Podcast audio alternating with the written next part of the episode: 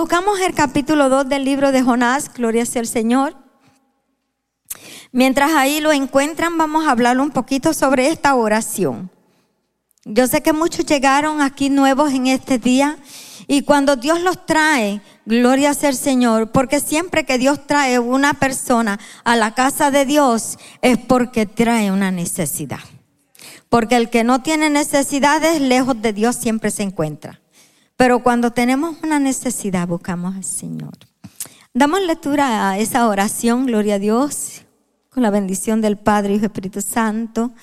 Entonces oró Jonás a Jehová su Dios desde el vientre del pez y dijo, Invoqué mi angustia a Jehová y él me oyó.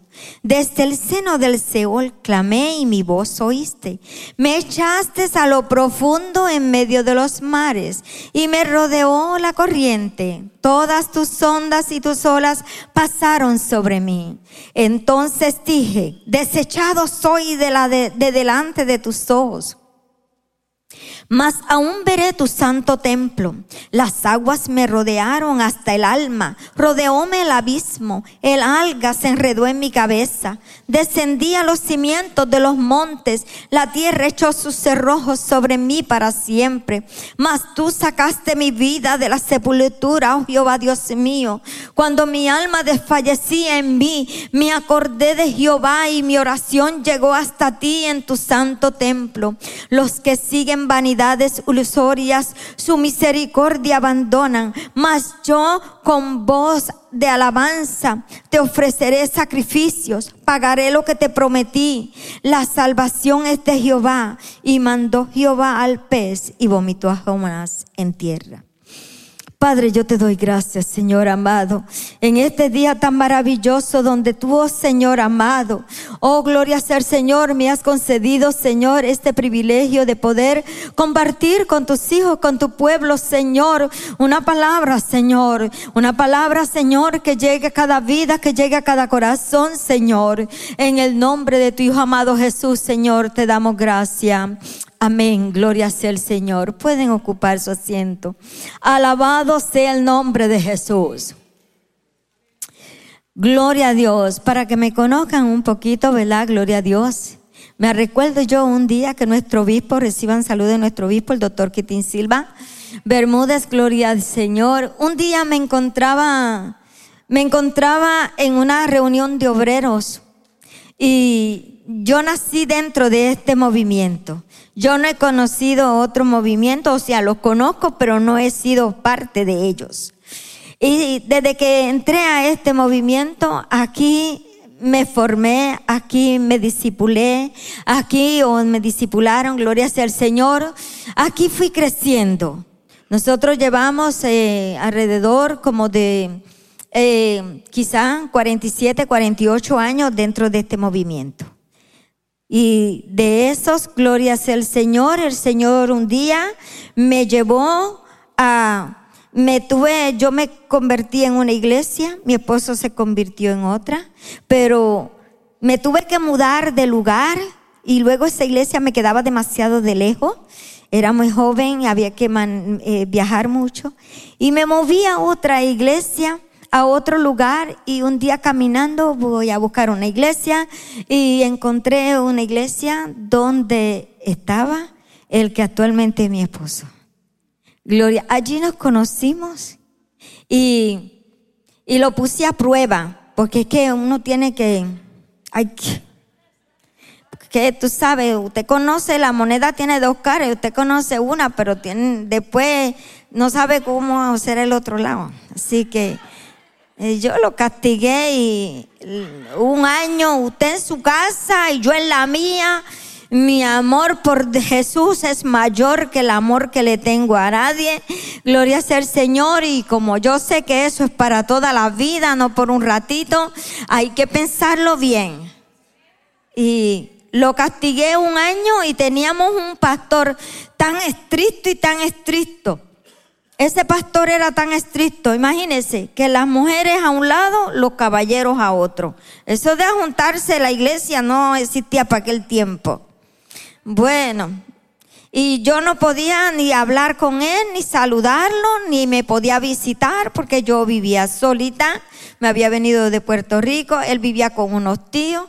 Y nosotros nos escribíamos por correspondencia, no que le mandaba la carta con un hermano, tampoco así, para conocernos un año. Y hasta que el Señor a mí no me dijera que ese era mi compañero, yo no me iba a casar. Y usted en su casa y yo en la mía. Gloria sea el Señor. Y el Señor nos confirmó, gloria sea el Señor, y lo gozamos de que Dios nos haya confirmado. Y el sábado pasado cumplimos 46 años de matrimonio. Gloria. Cuando esperamos en Jehová y confiamos y creemos en Dios y después Dios nos ha dado, nos ha regalado cinco hijos, aunque este año perdí uno y duele, hermano, duele perder un hijo. Gloria sea el Señor. Creo que me dolió más mi hijo que mi madre. Alabado Dios, pero eh, todavía como que no lo supero. Pero sigo caminando porque yo sé que un día le veré. Gloria sea el Señor.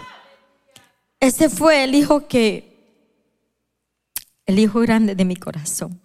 El hijo que todos los días me llamaba. El hijo que todos los días me decía, mami, ¿qué cocinaste hoy? Mami, ¿me vas a traer de comer?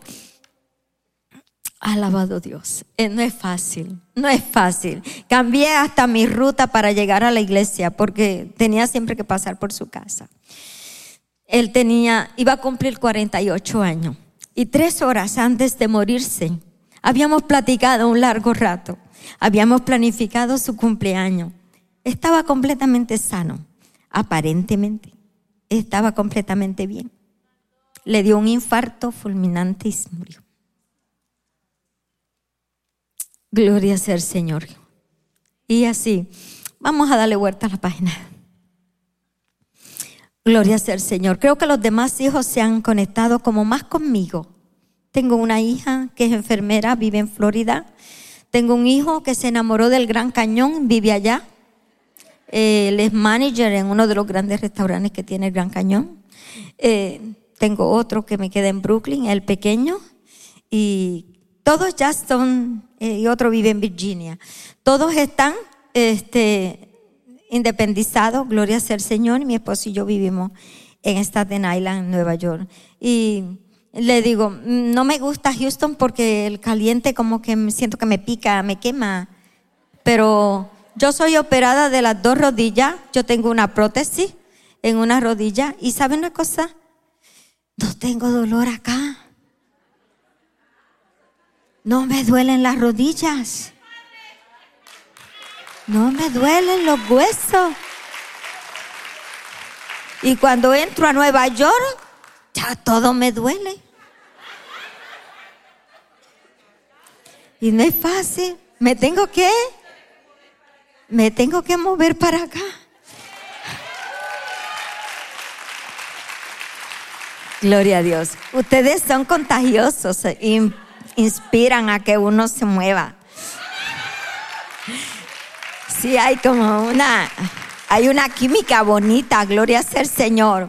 Así me siento, me siento, mi hija va a una iglesia americana porque mis nietas son, pues, eh, solo a inglés hablan. Y cuando yo entro a la iglesia de mi hija, donde mi hija persevera, reciben a uno con un amor tan chévere en el lobby de la iglesia. Es más, allá hasta café le tienen a la gente, pero a mí no me den café, yo no tomo café. Pero cuando usted cruza a la puerta para entrar al santuario, hay una presencia que se palpa. Que, que desde que tú entras, tú sientes a la presencia de Dios. Y es algo que no se siente en todas las iglesias. Porque a veces las iglesias andan, hay gente que viven mirando, mirando y mirando. Deje de mirar, mire al que va, dale la salvación. Y eso es lo que nosotros tenemos que buscar. Estamos en tiempos peligrosos donde nosotros nosotros pronto no sabemos si despertamos en el cielo, no sabemos si salimos, si no llegamos, no sabemos lo que va a pasar con nuestra vida. Aprenda a vivir un día a la vez. Hoy voy a trazar un tema que se trata qué hacer en un lugar apretado. ¿Cuántas veces nos hemos encontrado en un lugar apretado? Cuando la pastora Linda estaba sufriendo, ¿verdad? Que pasó una etapa, una prueba. Yo creo que ella se sentía como en un momento, en un lugar apretado. Y cuando estamos, y cada uno de, hemos vivido un minuto, un momento que nos encontramos en un lugar apretado. Yo me he encontrado en un momento bien difícil también. En estos días, como le dije, me, me paré Estoy sentada, voy a dar una clase por Zoom y de momento un estudiante, porque tengo una clase por Zoom, otras virtuales, ¿verdad? Para que todo el mundo alcance esa palabra. Doy, es una silla de escritorio, la giro la silla y me voy a parar. Y cuando me voy a parar, mi pie se torció y me fui de cabeza de tal manera Ay, me pegué en la cabeza, me pegué en este hombro, me pegué en esta rodilla. Después, ay, el pie. Me quedé como ahí desorientada. Me agarré de fuerza, me paré. Ni los que estaban tomando clases se enteraron, porque yo me quedé calladita. Eso de sacar, ¡ay, un grito! Yo simplemente dije, ayúdame Señor. Ah, como la cámara estaba así, ellos no se dieron de cuenta que yo estaba tirada en el suelo. Me caí, pero bien, pero que bien. Hermano, no sé cómo. Me paré y volví, retomé mi silla, tomé mi libro, impartí mi clase, me fui de ese lugar me fui para emergencia porque todo me dolía. Pero le dije, Señor, he cumplido con lo que tenía, porque cuando nosotros tenemos metas, las debemos de cumplir. El médico me, me hicieron un casquen de la cabeza, se me sentía como tortuga, como si me hubiera entrado el cuello para adentro. Me sacaron, nada, no te rompió, tienes un cráneo bien duro, fue lo que me dijo. Gracias, Señor.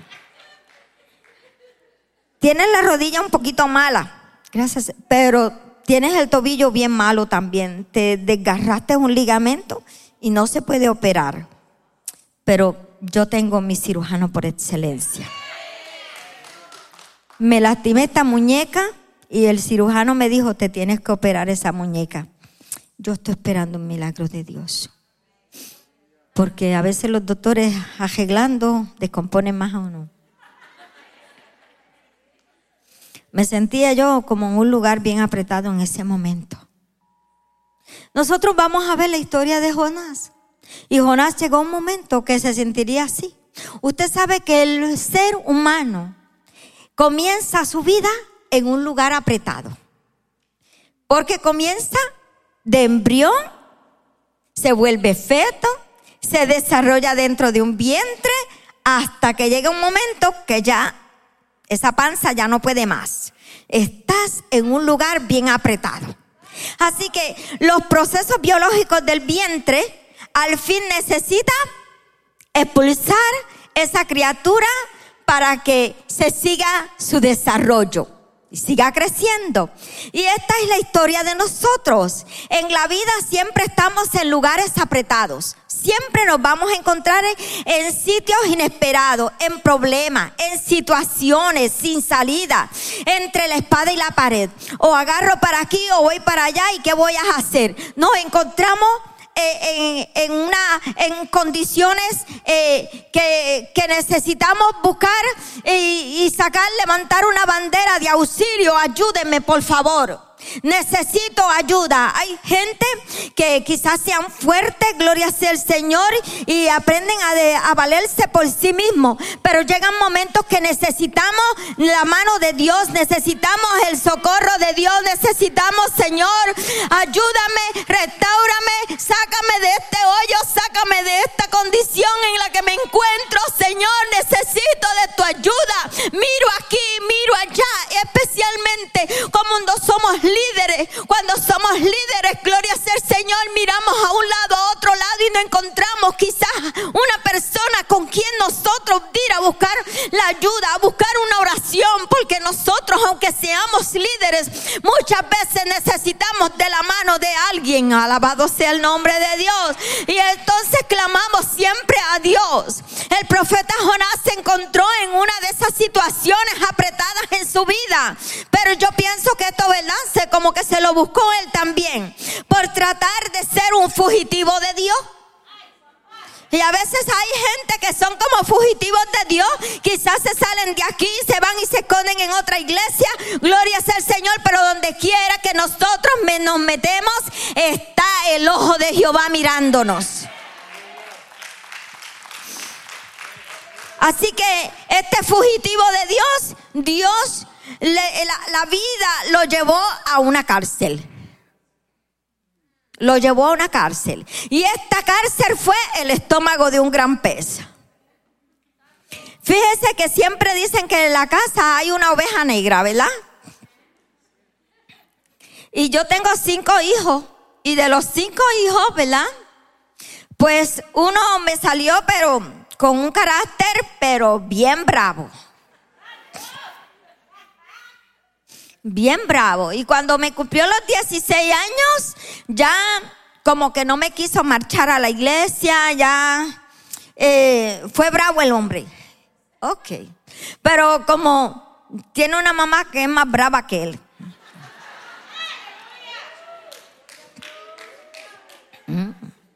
Y entonces, pues entonces tú tienes que respetar esta casa. Y y este, llegó un momento cuando tenía como ya, como 26 años, que todavía vivía en casa y eso. Y yo le dije un día, y, quizás a otra gente, lo que los padres alcahuetes a veces me, me, me censuraron. Pero a mí no me importa eso. Yo tengo que poner disciplina. Y yo le dije un día a mi hijo, usted sabe una cosa, usted y yo ya no cabemos en esta casa. Tiene tres días, tiene una semana nada más, le voy a dar, para que se vaya de mi casa y se independice y me devuelve la llave.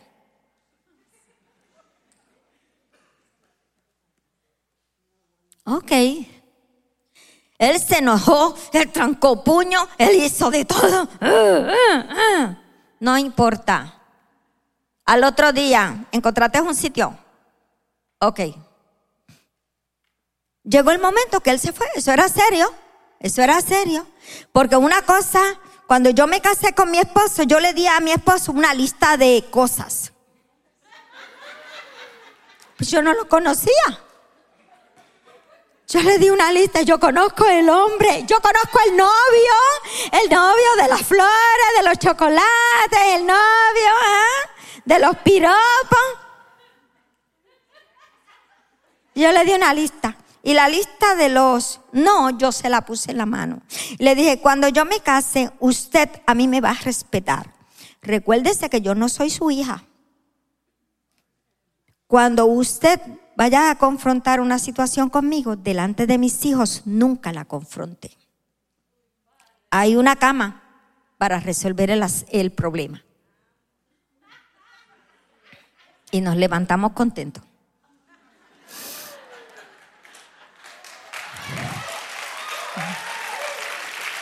Así que mis hijos, mis hijos nunca nos vieron a nosotros pelear por nada ni argumentar.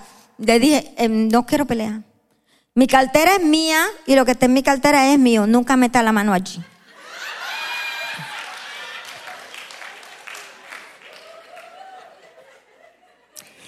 Bueno, yo le di una lista. Cuando usted se vaya a bañar, llévese todo lo que necesite. Yo no soy ninguna vaca. Ma, tráeme la toalla.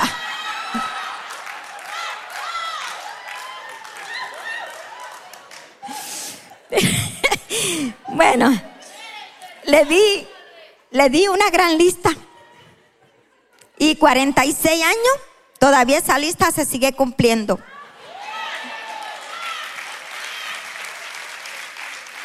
Y a veces si él de momento se encuentra que no tiene dinero, me está corto de dinero, me dice, ay negra, pues siempre me dice negra, aunque yo sea blanca. Negra, tú no tienes por ahí dos o tres dólares, por favor, no tengo para ofrendar hoy, se me olvidó agarrar. Oh, ok, vete, cógelo. No, él agarra la cartera y me la trae. Usted mete la mano. Yo les di tantas enseñanzas, mis hijos vieron tantas enseñanzas, tanta disciplina. Ellos me llegaron a llamar a mí que si yo había ido al ejército porque me parecía un coronel. Pero es que cuando tú tienes, yo solo tengo una nena y son cuatro hombres. Cuando tú crías hombres, cuando tú estás formando hombres con disciplina, ¿ah? Esos hombres mire que los hombres son unos flojos, son vagos, no quieren hacer nada, hacen mucho reguero. Y entonces, no, mis hijos nunca hubo reguero en mi casa con mis hijos, nunca. La disciplina. Y cuando yo, ellos saben cómo soy yo, cuando yo le enseñé eso a mi hijo, yo lo metí a él en un lugar apretado, lo metí en un lugar difícil y se movió a vivir a un sitio se mudó, se mudó y le dije, y no me vuelvas, vienes a visitarme. Mami está aquí si me necesita. Si me necesitas, cuentas conmigo para lo que sea. Pero usted allá y yo acá. Y él, ese hijo, usted sabe una cosa, ese hijo se me envolvió, se me había, antes de, de, yo sacarlo de casa, se me había envuelto con pandilleros y mala junta. Y yo lo peleé, se lo peleé a la pandilla y lo saqué de allí. Yo lo saqué de ahí, usted no puede estar ahí. Usted tiene que trabajar, usted tiene que mantenerse, usted tiene que ser diferente. Usted es otra persona, usted no puede estar ahí. Y yo se lo peleaba al diablo todo el tiempo. Y a la misma vez quería darle una enseñanza, quería darle una lección para que respetara su casa. Porque a la casa quería venir cuando él quisiera, no colaboraba, eh, cobraba mucho dinero y lo malbarataba muchas prendas. Y yo, no, no, espérate, tú, tú estás mal. Gloria a Dios. Pero mire, ese muchacho llegó un momento que él le dio gracias a Dios por la pata que yo le di. Él decía, mami, si tú no me das esa pata, yo no me hago hombre. Yo no me hago hombre. Pero un día le pasó algo a él, porque él, ya yo le di la pata que lo educó, pero él necesitaba arreglar cuentas con la justicia por las cosas malas que había hecho antes. Y un día tuvo un accidente con una pobre viejita en el camino. Porque él, él, empezó a trabajar de camionero y él, pues acelerado como la madre, pues entonces él la, señora puso la señal para virar y como que arrancó y él pensó, cuando se vaya yo arranco, pero la viejita se paró y él le dio, le barató el carro. Llegó la policía y entonces pues salieron cosas a la luz y lo sentenciaron en la cárcel. Lo sentenciaron. Por ese día yo estuve en ese juicio.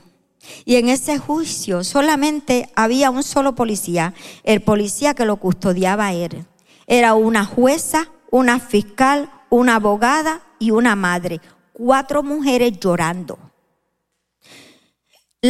Cuando la jueza le dijo a la fiscal que tiene que decir, no tengo palabra.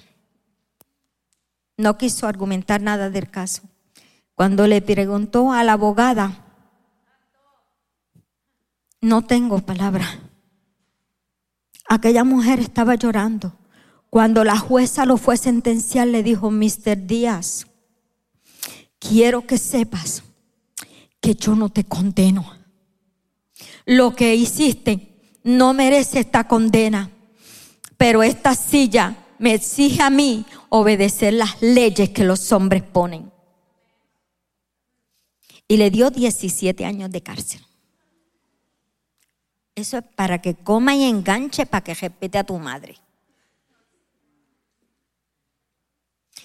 Llegó allí y hacían, antes de ser sentenciado, hacía un mes que se había reconciliado con el Señor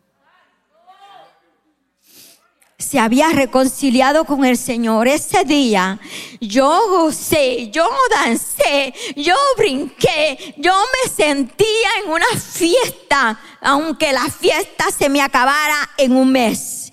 Porque Dios permitió ponerlo en un lugar bien apretadito, bien apretadito para que supiera quién es Él. Porque muchas veces venimos y nos, venimos a la casa de Dios por complacer a otro. No venga por complacer a otro, venga para agradar a aquel que los llamó.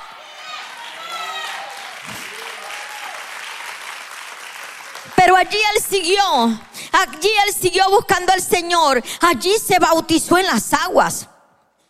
En la prisión se bautizó en las aguas. En la prisión, gloria sea al Señor, porque allá las la prisiones en Estados Unidos producen muchos beneficios.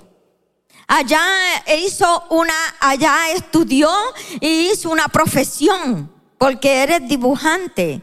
Gloria sea el Señor. Y él hizo su profesión allá adentro. Y él ahora, él solamente me dice, mami, yo le doy gracias a Dios porque me ha puesto en este lugar aquí bien apretadito, donde yo puedo medir las cuatro esquinas de donde estoy todo el día.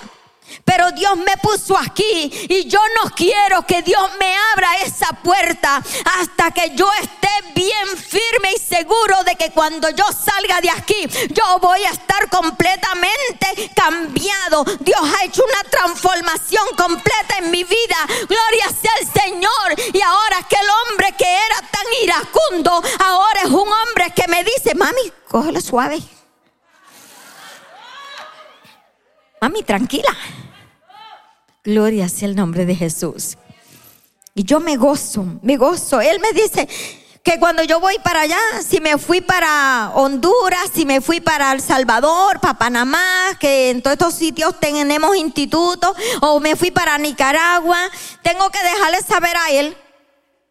Porque él me dice, te voy a poner en disciplina porque no, te no me dijiste. Pero yo le doy gracias al Señor.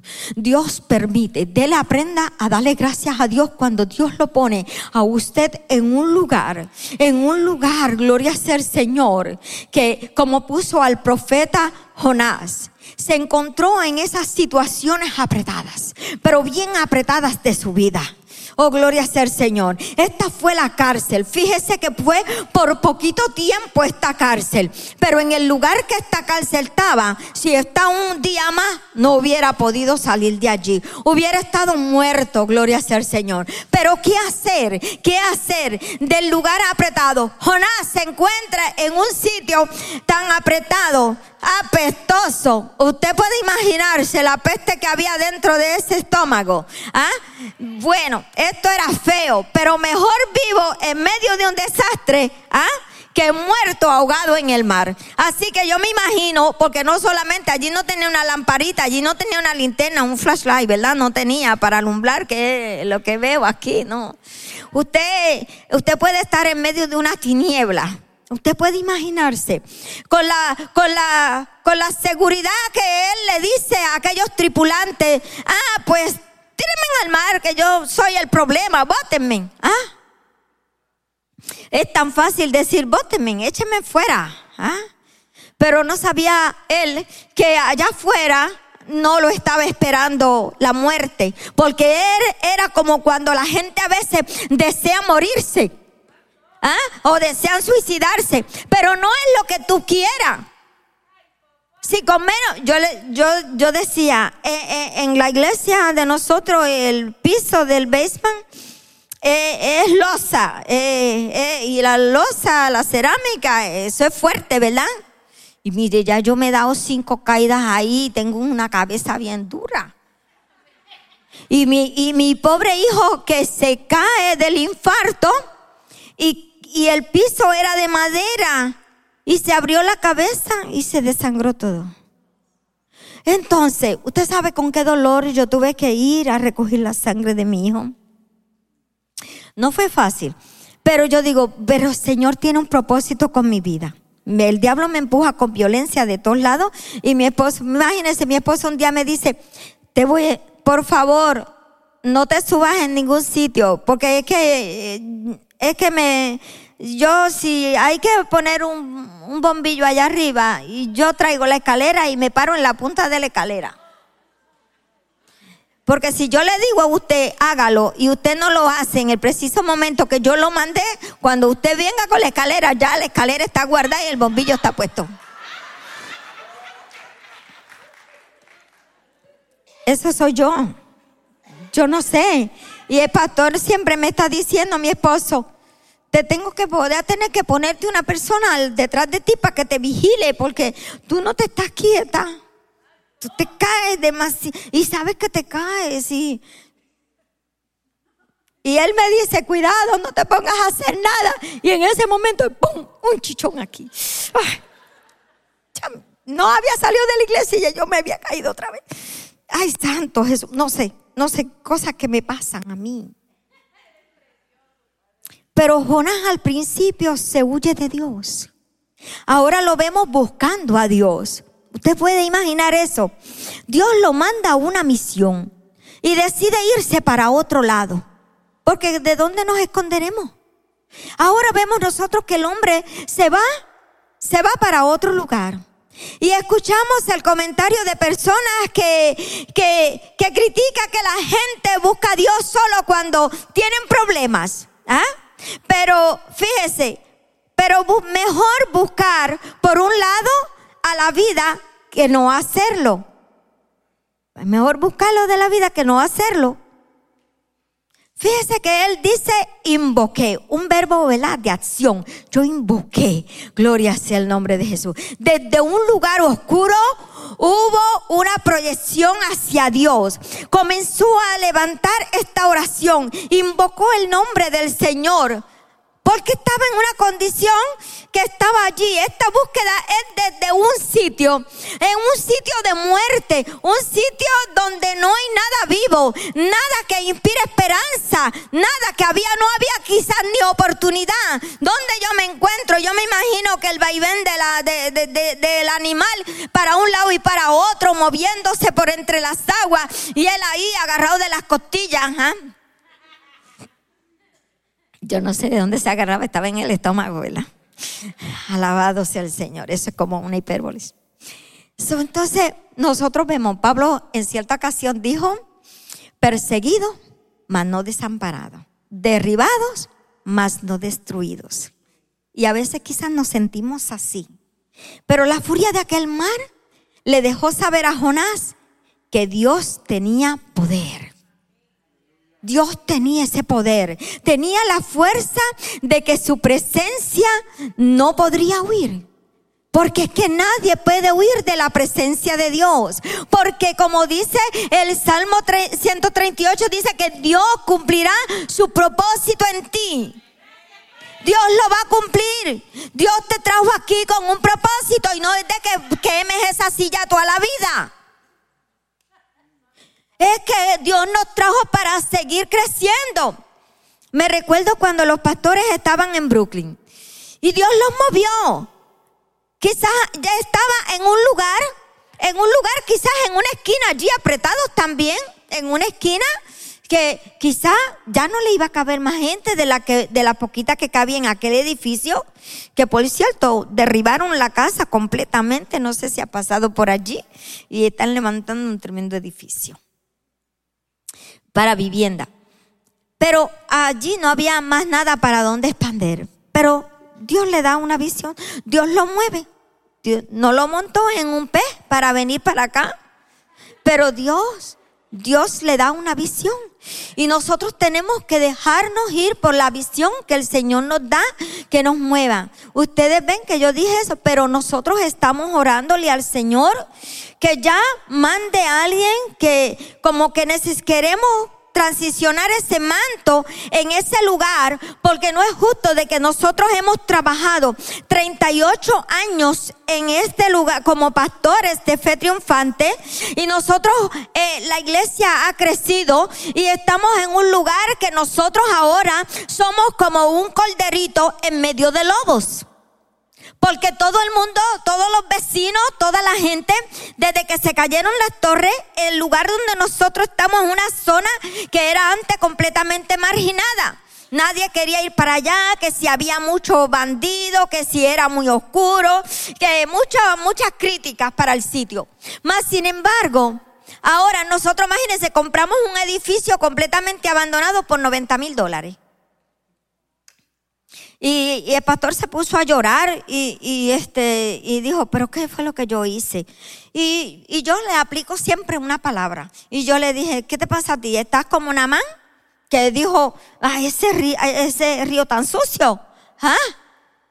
¿Me mandó?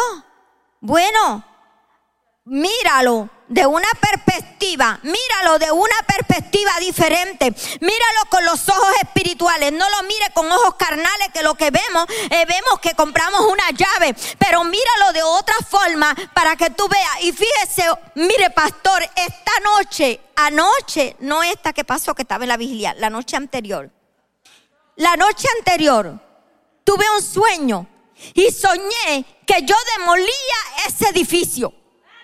Y está en mi corazón echarlo abajo. ¿Por qué? Porque tenemos a la parte de atrás la misma cantidad que tenemos de templo en tierra. Y yo digo, Señor, la bendición va a ser tan grande que yo necesito rehacer este templo nuevo para hacerlo hasta atrás completo. Yo tiro la cañada y se lo digo, pastor, hay que demoler este templo, hay que hacerlo nuevo. Que lo haga el que venga detrás, ya yo estoy cansado. Yo no sé, yo tengo una fuerza dentro de mí. Y el pastor me dice, tienes que reconocer que estás mayor.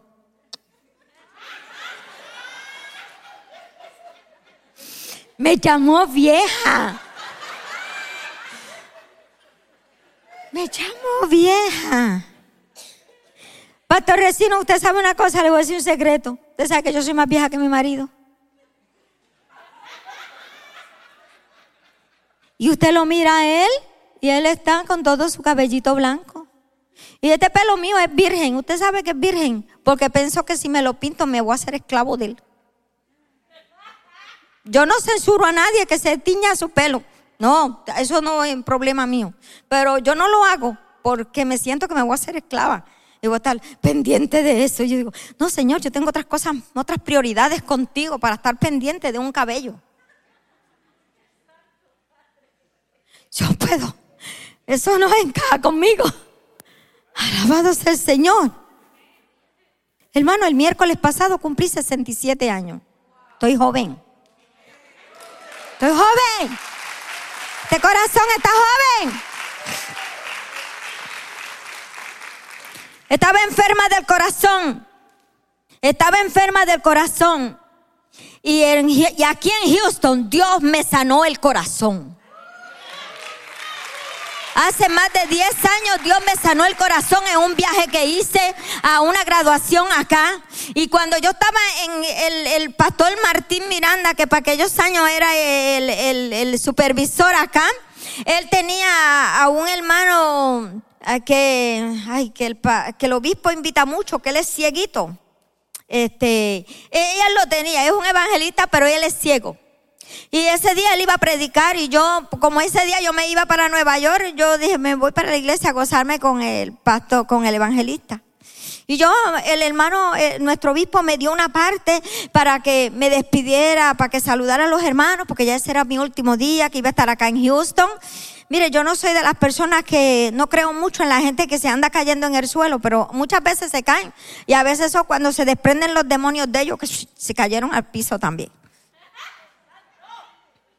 Hermano, y el, el pastor, cuando acabó de predicar el evangelista, él simplemente dijo, nadie sabía de mi condición. A mí no me gusta estar diciendo esas cosas porque yo estoy esperando en Dios. Y cuando él dice, yo quiero que la hermana eh, que se va para Nueva York, yo quiero orar por ella antes que se vaya. Y mire, él, él simplemente, yo llegué hasta el frente de él y él ni me tocó porque él no veía qué, distancia yo estaba frente de él. Y él levantó la mano para orar por mí. Y él me dice, el Señor hoy te da un corazón nuevo. Y me caí al suelo me caí al suelo. Yo no lo podía creer. Y yo, Dios mío. Y el Señor, desde ese día, gloria a Dios, Dios sanó mi corazón. Ya no, medicina para mi corazón fuera. Alabado sea el Señor. Esas cosas las hace Cristo. Yo he experimentado, yo he recibido muchas, muchos milagros de parte del Señor. Muchos milagros de parte del Señor. Por eso, a donde yo, por eso es que donde quiera, Dios ha hecho sanidades en mí, en este lugar. Cuando se llevó a cabo la primera convención aquí en Houston del concilio, y mi esposo y yo somos de los primeros pioneros que vinimos aquí.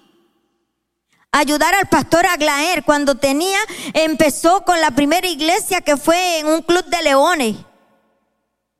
Y nosotros empezamos a ayudarlo. Después de ahí, ahí conocimos a Fidel. Y cuando Fidel García, el pastor Fidel García, ¿verdad? Que en paz descanse, él, él este, llegó de vacaciones, andaba con su esposa y una guitarrita. Y después él compró el templo. Y después, cuando se hizo la primera convención, yo me porté mal con Dios. No peleé con Dios. Yo me parezco a Jonás. Me identifico con Jonás. Y yo me enojé con Dios, obispo. mire, pastor, me enojé con Dios. Porque el Señor me empezó a usar eh, eh, en, en profecía. Y yo le dije, me empezó a mostrar cosas y empezaba a decirle cosas a la gente. Gloria sea el Señor. Y era como había una conexión entre Dios y yo tan grande pero que tenía una iglesia que no tenía visión, que no me supo disipular, que no me supo enseñar. Y yo me enojé con Dios y yo le dije al Señor, no vuelvo a hablar de ti, no vuelvo a predicar de ti, no vuelvo. Me enojé con Dios, me puse brava. ¿Y sabe qué? Pues Dios me dio de mi propio chocolate. Tú no vas a hablar conmigo no vas a hablar con nadie. Me quedé un año completo muda. No podía cantar, no podía adorar a Dios. Todo aquí no había conexión con la familia, con los hijos. Mi esposo preocupado por mí, me mandó para donde mi mamá allá a Puerto Rico. Y mi mamá ya que si un té de esto, que si un té de aquello, ah, para ver me llevó a especialistas, me chequeaban las, cuerdas vocales y la doña negativo todo, sana, completamente sana, no tiene nada.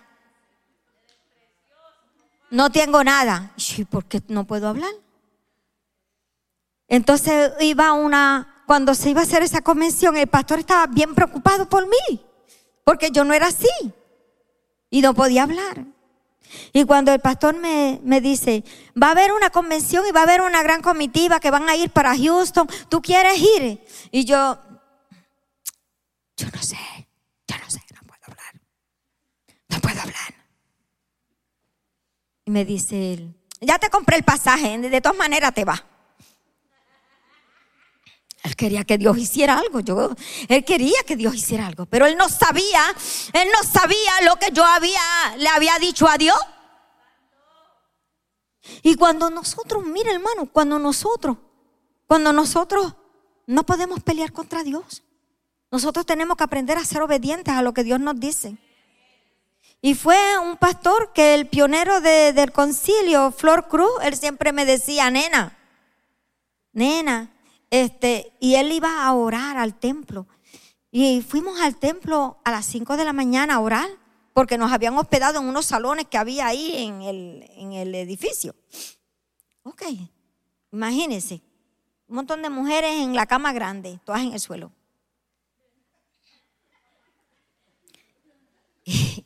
Y yo, él me toca a la puerta y me dice, nena. Y yo ya sabía, me desperté y me fui, me fui para el templo.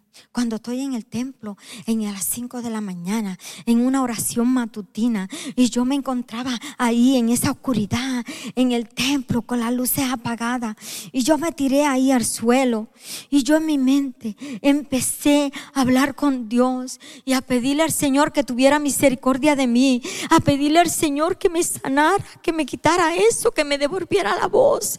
Y comencé a escuchar la voz de Dios, y el Señor me decía, ¿te acuerdas? Acuerdas cuando me dijiste que no ibas a hablarme? ¿Te acuerdas cuando no querías predicar mi palabra? Y yo aquel día hice un voto nuevo con Dios. Y aquel día yo le prometí a Dios y le dije, Señor, si me sanas, si me sanas, te prometo que nunca, nunca más en mi vida haré nada que tú no me hayas mandado. Donde quiera que tú me mandes, yo voy. Donde quiera que tú me digas lo que tú me digas. Así que si tú me dices, Señor, que aquel se va a morir, se lo voy a decir que usted se va a morir porque Dios me dijo que te lo dijera. Y aquel momento vino mi voz para atrás y comencé a adorar, comencé a gritar, gloria a Dios, de gozo, de alegría. Fue una bendición tan maravillosa que yo tuve una bendición. Estaba todo el día como borrachita en el Espíritu Santo. Oh, gloria sea el Señor. Fue maravilloso. Dios tiene a veces que meternos en lugares apretados, hermanos, en lugares difíciles, para que nosotros aprendamos a ser obedientes. Porque por causa de la desobediencia, gloria sea el Señor, por causa de la desobediencia de Jonás, Jonás tuvo que pasar esta situación y se encontró Jonás allí, se hace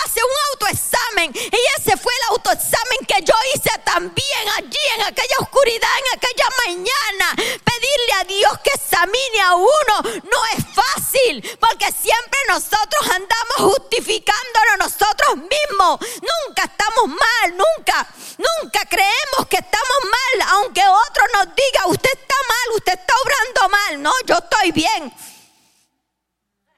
Yo ando bien con Dios. Soy obediente. Me porto bien. Yo no sé hasta qué punto te portas bien. Pero para Jonás fue entender que está en un sitio duro de la vida en este momento. Pero fue, pero, pero como vemos, Dios atribuyó a Dios su fortuna lo que le pasó. Y esto no fue una reflexión justa. Dios no mete a nadie en profundidad así. Fue Jonás que no quiso cumplir con el llamado de Dios. Si Jonás hubiese ido, pero Jonás se puso a mirar, a mirar que si aquel Nínive lo destruían, pues que se lo merecía que los matara se portaron mal. Pero no, es, no vemos, a veces no queremos actuar porque nosotros a veces no tenemos la misericordia que tuvo Dios porque nosotros creemos en un Dios de oportunidades. Posiblemente, ¿cuántos de ustedes merecerían haberse muerto ya por desobediente? Pero Dios es un Dios de misericordia, Dios es un Dios de oportunidades. Dios te brinda una oportunidad mientras el hombre te mata, Dios te da vida. Porque Dios quiere que tú no te pierdas, que tú te salves, que tú vengas a un arrepentimiento completo, que tú tengas una reflexión en tu vida. Tenemos que reflexionar y para reflexionar muchas veces Dios nos mete en, en sitios difíciles, en sitios profundos. Qué dulce cuando el alma de uno puede desnudarse delante de la presencia de Dios. Él mira nuestras heridas las venda con su gracia. Él se acerca a nuestra desgracia y no como espectador, sino como ayudador. La ambulancia divina llega al humano quebrantado por la vida que necesita primeros auxilios. Pienso que Jonás estaba en un momento de, de desespero. Estaba así, gloria sea el Señor. Pero Jonás, gloria sea el Señor, estaba, estaba cosechando lo que había sembrado. Y recuérdese que dice la palabra que Dios no puede ser burlado. Pero viene la esperanza. En medio de su angustia pudo ver a Dios. Cuando todo se acababa y el poco aire que tenía se le salía, creyó a Dios. Qué maravilloso es cuando estamos ahí. Se sentía quizás como un eterno prisionero. Dice, veré su santo templo. Entendió que Dios podía ser contemplado aún en medio de sentirse desechado por Dios.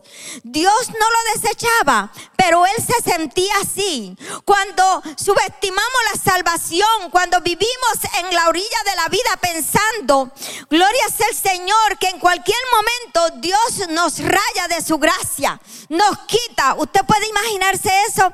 Es el peor y semejante pensamiento que aleja al humano a encontrarse auténticamente con Dios.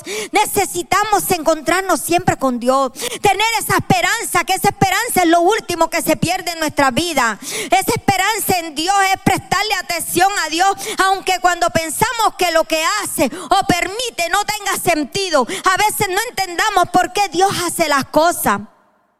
Pero nosotros tenemos que aprender a ser obedientes a lo que Dios nos manda en todo tiempo. Ha habido momentos que pasan así como, como cosas, eh, eh, ay, como, no sé cómo decir la palabra, este, que es como si yo viera cosas y así de momento y como que pasan un par de días y esas cosas como que vi y se hicieron realidad. Se hicieron realidad. Y yo de momento me recuerdo, oh, espérate, yo vi que iba a pasar esto. ¿Ah? Y a veces cuando yo veo que yo voy manejando, gloria a Dios, en un sitio y de momento me pierdo o me desvío, yo simplemente le doy gracias al Señor. Señor, no sé de qué me libraste de aquella calle porque yo siempre paso por ella y por cómo me desvié. ¿Mm? Mire, hermano, yo siempre estoy renegando de que estoy gorda. Y mi esposo, como vivimos en una comunidad, que hay mucha gente bien obesa. Cuando bajamos abajo, mire el consuelo que me da. ¿Tuviste esa mujer? Mira qué gorda está. Y mírale la cara, qué feliz. Está contenta. No está preocupada. Mira lo que me dice. Y yo le digo, pero yo me siento pesada. Me dice, quisieran todas las gordas del mundo estar como tú. yo, Dios mío, pero mira cómo me consuela. Pero sabe una cosa, yo le di gracias a Dios el otro día. Traje una agua para la iglesia, como que hay una fuentecita allí para que, mm, de agua. Y entonces, pues le voy a poner ese galón encima, que son cinco galones que tiene el botellón ese grande, ¿verdad? Ahí hay un speaker de una corneta, ¿verdad? En un stand porque es para que si las hermanas están abajo en el basement haciendo cualquier cosa, pues ellas, ahí hay una pantalla y ahí ellas escuchan y ven lo que está pasando en el templo arriba. Tengo un hombre trabajando en la iglesia, porque yo me convierto como medio capataz también, usted sabe. Y yo le pedí a un hombre de otra iglesia, que es carpintero, que yo quería que me cambiara todas las puertas y porque se había inundado y las puertas estaban como que se dañaron, se pusieron feas. Y el pastor me dice, deja eso así. Yo no puedo ver eso así, eso me da manía vez que miro eso. Deja eso así. Y yo llamé al hombre y le dije, te voy a decir una cosa, ¿tú me puedes cambiar una puerta? Y me dijo, sí. Y yo dije, Señor, ¿tú me vas a dar las puertas? O yo las voy a comprar. Pues yo me voy ya rápido para un a comprarla. Ok. Aparece un estudiante, me oyó que yo había dicho que iba a cambiar las puertas y, y, ese estudiante viene como si Dios lo mandó y me dice, pastora, no compre las puertas, yo se las voy a regalar. Yo dije, pero es que yo quiero puertas buenas.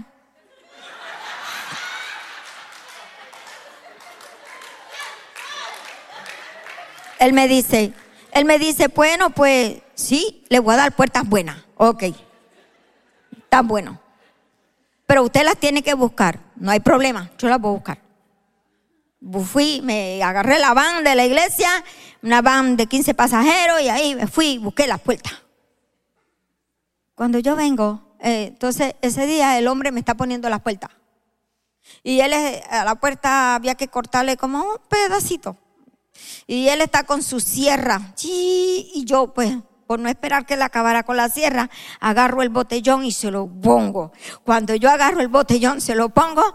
Se, yo no sé qué le pasó al speaker, se me viene encima, me botó, me tiró por allá, me caí, me di bien duro.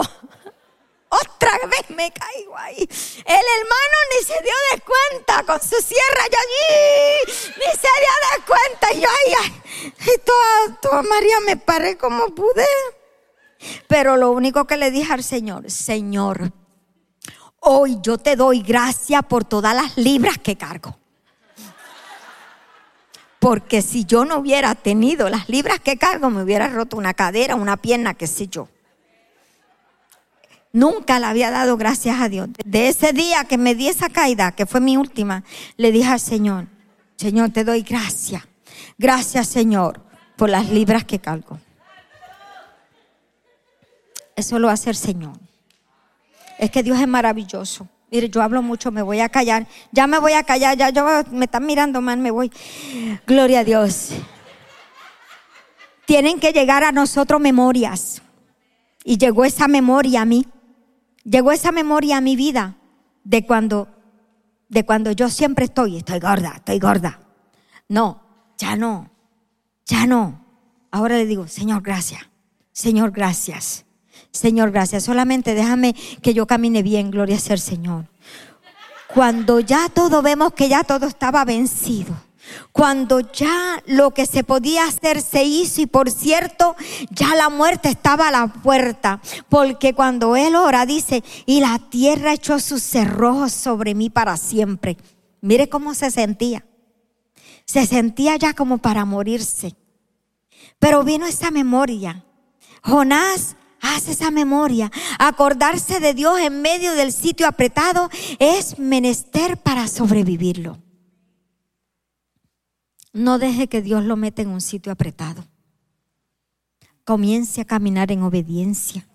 Comience a hacer bien, gloria a ser Señor. Comience a hacer conforme al Señor le dé. Nunca piense que aquel hermano va a decir o que este va a decir. No. Mire, si un día el pastor le dijo a la iglesia, allá donde pastoreamos. Hay veces que la gente no quieren hacer, eh, eh, se le delega algo. No, pastor, yo no puedo. ok, un día el pastor le dijo, le voy a decir algo a la iglesia. Cuando el Señor comience a enviar por esas puertas gente nueva dispuesta a trabajar, yo no quiero escuchar a nadie decir nada. Vamos a usar todo lo que el Señor me mande por esa puerta todos los que el Señor mande por esa puerta con esa disposición de servicio, de trabajo en su obra, van a recibir ese trabajo. ¿Por qué? Porque usted no quiere trabajar. Gloria a Dios. Así que para él no era la hora de morirse porque tenía todavía algo que hacer. Para nosotros es saber que lo apretado o se acomoda o se quita de encima para ponerse algo mejor. Hacer memoria es dar gloria, es darle honra a Dios, alabanza a Dios, quien se mete en el rincón más pequeño de lo apretado para hacer espacio ¿ah? para su gloria. Ese es el Señor que yo le sirvo. Ese es el Señor que me ha metido a mí en lugares apretados. Y yo no sé a cuántos ha metido en situaciones, quizás hasta en situaciones económicas, quizás hasta en situaciones quizás donde no en esta pandemia quizás ni ha tenido que comer en su casa, pero todavía está vivo, pero todavía tenemos que darle gracias al Señor, pero todavía tenemos que buscar su presencia, porque en medio de los lugares apretados que Dios nos mete, Dios nos mete, gloria sea el Señor, Dios nos mete con un propósito. Jonás tuvo que volver a su casa porque no, porque no lo mandó, porque dice el capítulo 3 cuando comienza, dice, y volvió Dios a hablarle a Jonás. Cuando Dios le vuelve a hablar a Jonás, ya Jonás no quiere pasar la misma experiencia, no, ni yo tampoco. Gloria sea el Señor, ni yo tampoco. Jonás entonces obedeció a Dios. Aunque luego al final del libro usted ve que como que se mete en guerrilla ahí con Dios y yo sabía que tú los ibas a perdonar. Pero ese no era el propósito, ese no es, eso no nos importa a nosotros. Dios hace con su misericordia, con su amor, como Él quiere, con quien Él quiere. Nosotros simplemente somos vasos para enseñarle y dirigirlos y empujarlos a que entren por la puerta estrecha, para que caminen, para que les sirvan, para que sean mejores creyentes en el tiempo del Señor. Así que los invito a estar puestos de pie, gloria sea al Señor. Y le damos gracias al Señor. Yo no sé si te están pasando en un lugar apretado. Vidas nuevas que llegaron quizás están pasando, eh, están, están atravesando una situación que Dios permitió que hoy llegaran a este lugar. Hoy han llegado al lugar correcto. Han llegado al, correr, al lugar correcto. Y ese lugar es la casa de Dios. Cuando nosotros llegamos a la casa de Dios es porque tenemos una situación. Y cuando llegamos esperamos que Dios resuelva nuestra situación. No es que el hermano no resuelva. Hay gente que llegan, voy allá porque el Señor me va a resolver.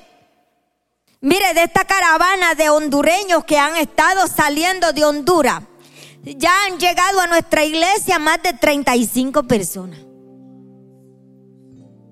¿Y cómo han llegado estas personas? Gloria sea el Señor. Pero vemos que los hemos ayudado y unos han perseverado, otros han venido porque los hemos ayudado financieramente y se van. Pero nosotros tenemos que sembrar esa semilla y ayudarlos en lo que podamos. Y yo sé que Dios va a seguir añadiendo día a día más, día a día más. Y llegó una familia y esa familia eh, eh, tenían una célula allá y abrimos una iglesia, le mandamos paquetes, le mandamos cajas y el pastor hizo un viaje allá, estuvo dos semanas, instaló un pastor allá en Honduras y ese es como nuestro bebé ahora, gloria sea el Señor, porque Dios nos llamó a trabajar. Mientras yo trabajo, a mí no me duelen los huesos, yo camino para el Señor, aunque después el pastor tenga que venir a darme un masajito en los pies, un masajito en la rodilla. Oh, gloria sea el Señor. Y yo le digo, aquí está potecito, por favor.